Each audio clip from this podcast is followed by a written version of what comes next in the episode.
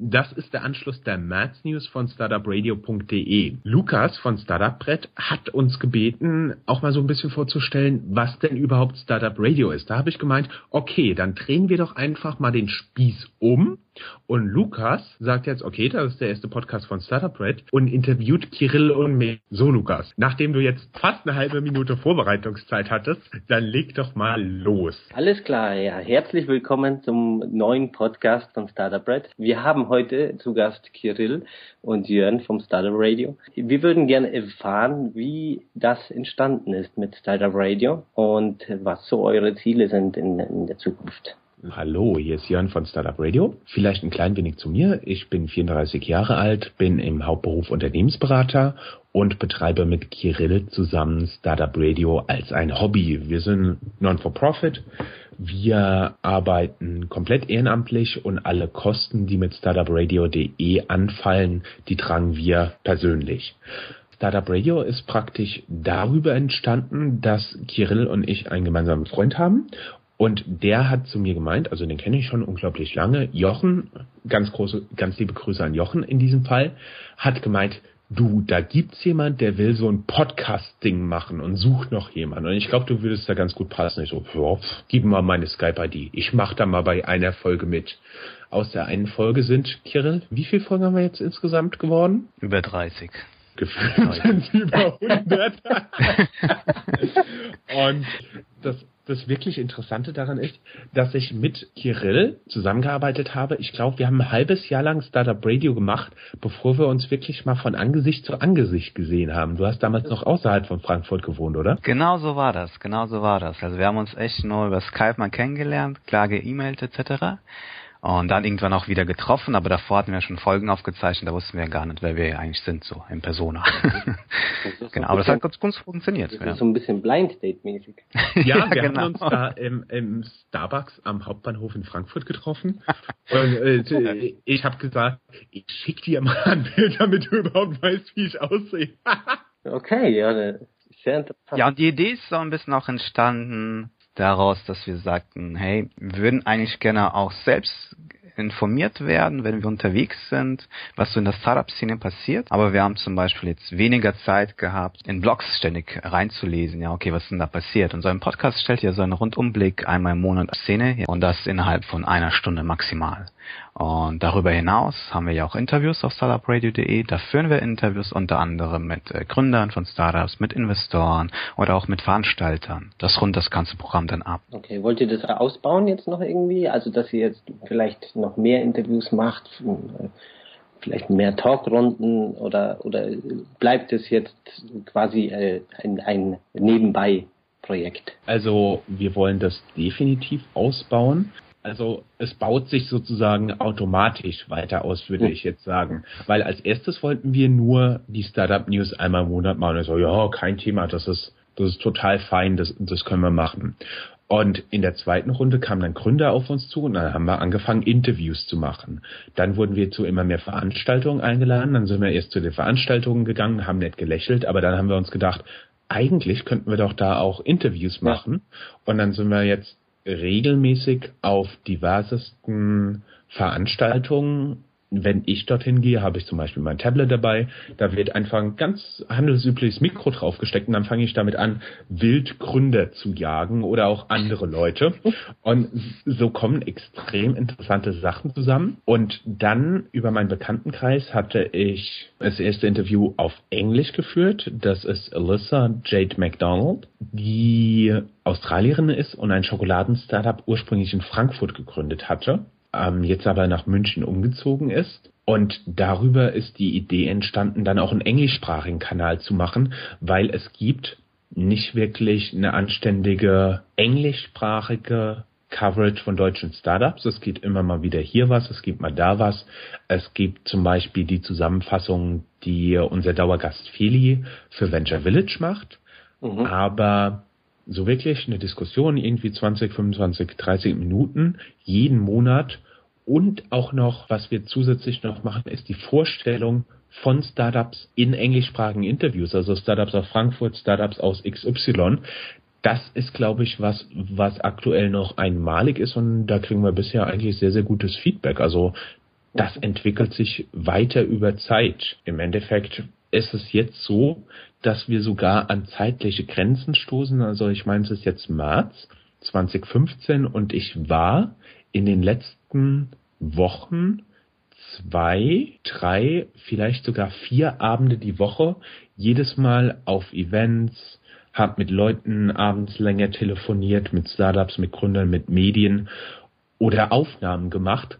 Und es ist wirklich im Moment so, dass wir bemerken, dass unsere Zuhörer eine Art Kapazitätsgrenze kommen. Das bedeutet, ich traue Kirill und mir zu, dass wir zehn Interviews die Woche machen können. Also wir haben definitiv die Anfragen dafür und wir würden das vielleicht auch zeitlich irgendwie unterbringen.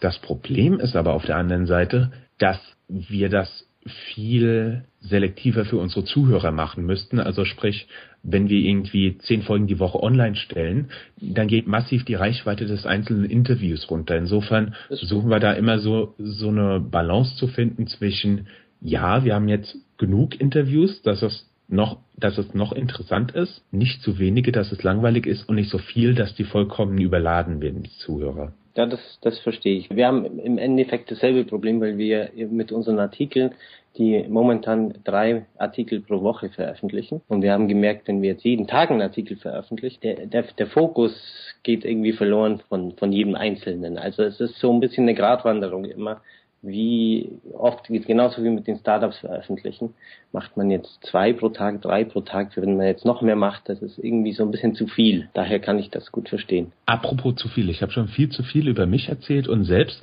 Kirill durfte sich noch gar nicht vorstellen. Kirill, Anfang 30, aktuell im Hauptberuf Freelancer, das heißt, ich unterstütze Agenturen im Webbereich, in Projektumsetzung, also Projektmanagement, Accountmanagement, habe ganz früher mal als Entwickler gearbeitet, dann als Projektmanager Online-Marketing und habe auch in zwei Startups gearbeitet. Einmal in Berlin in einem Startup, das von Rocket Internet unterstützt wurde und einmal in Frankfurt. Das soweit zu mir. Erzähl doch noch ein bisschen über den Podcast, den du vorher gemacht hast, also deine Vorerfahrung. Vor Startup Radio gab es ein anderes Podcast. Da haben wir jetzt nur Interviews geführt und hauptsächlich klar mit Startups, die aus dem Netzwerk kamen. Da waren wir auch zu zweit und da fehlte dem zweiten Co-Moderator halt komplett die Zeit und mir je nach Auslastung des Projekts dann auch. Und irgendwann haben wir das Projekt dann abgeschlossen. Dann habe ich aber gesehen, hey, mir fehlt was. Also Star äh, Podcasts sind eigentlich eine gute Quelle, um innerhalb kürzester Zeit über ein Thema informiert zu werden. Dann dachte ich, hey, das muss ich nochmal aufrollen. Dann habe ich halt die Suche nach einem neuen Co-Moderator gestartet, auf Jörn aufmerksam geworden und so gesehen machen wir jetzt Startup Radio seit fast knapp zwei Jahren. Ja, stimmt. Im Sommer werden es zwei Jahre, ne? Genau. Super. Zwei Fragen hätte ich noch. Und zwar eine ist, was, ich meine, ihr seid ja ziemlich mobil mit eurem äh, Startup Radio. Ihr könnt es ja im Endeffekt überall machen. Was war denn so die verrückteste Location, wo ihr ein Interview geführt habt oder vielleicht eben so ein News aufgenommen habt? Die lustigste, ne, Jörn, war die Telefonzelle, glaube ich. ja, Auf dem Product Hunt in Frankfurt. Genau, da haben wir auch ein äh, Foto getwittert, ja. Das war, äh, genau, Monagu hat ein Foto davon getwittert und zwar war das wirklich die Größe einer Telefonzelle. Das war auch genau dafür gedacht, dass du mit deinem Handy da reingehst und dann ist ruhig. Das größte Problem, was du eben beim Aufnahme an Live-Events hast, ist die Umgebungslautstärke. Ja, klar. Das hört man eben und das ist verdammt schwer rauszufiltern. Und deshalb sind wir in diese Telefonzelle gegangen. Und das war mit Holger und das war echt eng. Das war eine richtig geile Sache.